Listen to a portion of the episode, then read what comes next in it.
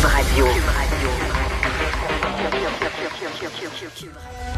Premier rendez-vous de la semaine avec notre collègue Richard Martineau à Cube Radio. Salut Richard. Salut Jean-François. Et la semaine dernière, Simon Jolin Barrette, le ministre, a déposé une loi, là, un projet de loi sur, euh, pour lutter contre l'obsolescence programmée. Ouais. On veut euh, vraiment encourager euh, les fabricants et les gens à réparer leurs trucs. Parce que euh, avant, là, moi, il il y avait où je demeurais, il y avait une boutique. euh, Le gars, il réparait des téléviseurs. Tu sais, t'amenais ton téléviseur là, tu le réparais. Maintenant, non. Après trois ans, là, ton téléviseur euh, euh, pète, euh, c'est fini. Tu peux même plus retrouver les pièces parce que euh, le modèle n'existe plus, etc. Donc, on veut maintenant encourager la réparation. On devrait faire ça avec les couples. Parce que les couples, je sais pas, après trois ans, ça pète, esprit. Puis là, tu vas retrouver des pièces, puis ça marche pas, puis les fils sont plus là. Puis là, tu prends le couple, puis tu le jettes aux poubelles. Moi, mon couple, c'est il y a 20 ans. Il existe, puis il roule encore, Ouais. mon gars, là. Il Ouais. on, on travaille fort, C'est une on le espèce en répare. voie d'extinction. Oui, quand ça pète, on le répare, on prend du temps, là, mais on le jette pas aux poubelles. Donc, euh, il faudrait lutter contre l'obsolescence programmée des couples. Ça serait bien, ça. Belle analogie euh, pour commencer la semaine, Richard. Euh, Meta veut euh, bloquer le contenu de nouvelles, évidemment, en réponse à ce projet de loi là, qui va qui est étudié à Ottawa. Euh, T'en penses quoi? Ben, Meta, c'est la maison mère de Facebook. Alors là, il y a un projet de loi en disant, ben là, euh, les géants du web, les, les Facebook, les Google et tout ça, là, de ce monde, vous allez partager les revenus publicitaires avec les médias parce que autres utilisent euh, les textes, les vidéos des médias canadiens, euh, mettent ça sur Facebook, ça génère de la circulation, du trafic sur leur site, ils font de l'argent avec ça. Là, ils ont dit, écoutez, vous allez redistribuer quand même. Sais, c'est des géants, ils passent la gratte pour euh, la publicité. Il y a beaucoup de gens qui achètent de la publicité sur Facebook plus maintenant dans les médias traditionnels. Les médias sont en train de crever la bouche ouverte. Donc, là, on, on le dit, là, vous devez... On n'est pas tout seul à faire ça. Ils ont passé une loi semblable en Australie. Et là, Facebook a dit, nous autres, on n'accepte pas ça. Alors, euh, on va on va pour... euh, tu sais, on va retalier, tiens, puis on va couper l'accès à du contenu canadien euh, à plusieurs de nos usagers.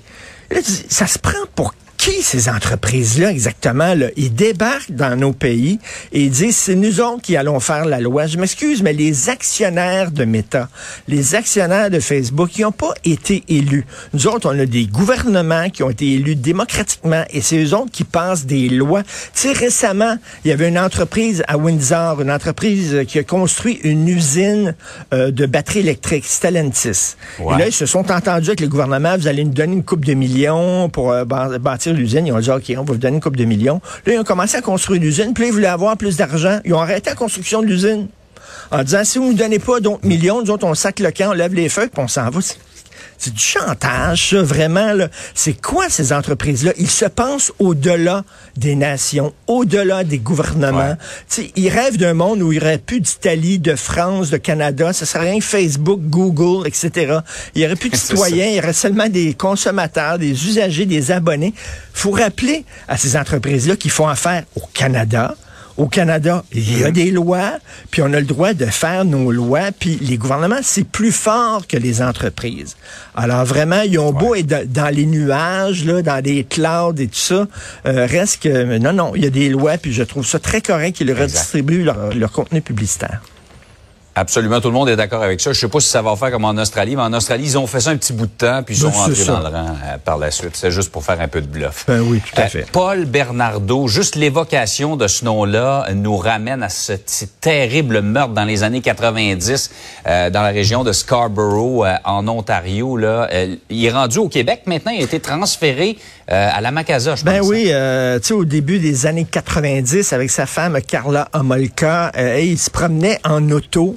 Et là, il spottait littéralement une fille là, en disant, elle, on va la kidnapper, on va la violer, on va la torturer, on va la tuer. C'était absolument épouvantable. Carla Molka, elle est libre. Pourquoi? Tu te souviens fort bien, Jean-François. Euh, Ouais. On avait besoin de son témoignage pour coffrer son mari. Fait qu'elle avait témoigné, on avait fait un deal avec elle. Tu vas avoir une peine plus légère. Elle avait témoigné contre Et on s'est rendu compte par la suite que son implication était probablement beaucoup plus importante que ce qu'elle avait dit. Exactement. Elle avait, elle, elle, c'était, elle avait participé à ça, même elle avait participé au viol et au meurtre de sa propre sœur. On avait trouvé des vidéos après, puis on s'est rendu compte qu'on n'avait plus besoin de son témoignage pour incriminer Bernardo, mais c'était trop tard, on avait déjà fait le deal. Bref, elle, elle est, sortie, euh, elle s'est mariée, puis elle a eu des enfants. Il y, a un gars, il y a un gars qui a dit, elle là, qui a tué sa propre sœur puis violé sa propre... C'est la femme de ma vie. Je vais la marier. Allô, Ouais. en tout cas, bon. Lui, Bernardo, il était dans un pénitencier à sécurité maximum à Kingston. Il a été déménagé en catimini à la Macasa, ici, là, dans un, un pénitencier euh, à sécurité moyenne. Et, et là, tu sais, il y a- il y, a plein de trucs au fédéral ces temps-ci où, euh, tu sais, une loi qui a été déposée, entre autres, par Justin Trudeau, qui fait en sorte que des gens qui commettent des crimes avec des armes à feu ou qui commettent des agressions sexuelles, avant, il y avait des peines minimales. Maintenant, on a enlevé les peines minimales. Il y a des gens comme ça, qui commettent des crimes graves et qui purgent leur sentence chez eux à la maison. Ça n'a pas de sens. Et là, de voir qu'un gars, un criminel comme ça, est dans un pénitencier maintenant à sécurité moyenne, tu sais, c'est pas, c'est pas, Spécialisé dans les agresseurs sexuels, d'ailleurs, Oui. euh, la Macasa. Écoute, c'est pas, euh, c'est pas d'être d'extrême droite, d'être sévère envers les gros criminels, d'être sévère et d'imposer des sentences lourdes ou des conditions difficiles. Parce que là, il est dans une dans une pénitencier où les conditions sont un peu plus moins rigoureuses que dans l'ancien pénitencier. Et euh, je trouve qu'on fait preuve de certaine complaisance au fédéral envers les criminels endurcis, les criminels qui ont commis des crimes graves. Donc, c'est assez bizarre que lui soit... D'ailleurs, le, Ouais. le ministre de la Sécurité publique au fédéral, M. Marco Mendicino, lui-même est vraiment euh, estomaqué de ça. Choqué, ouais. Tout à fait.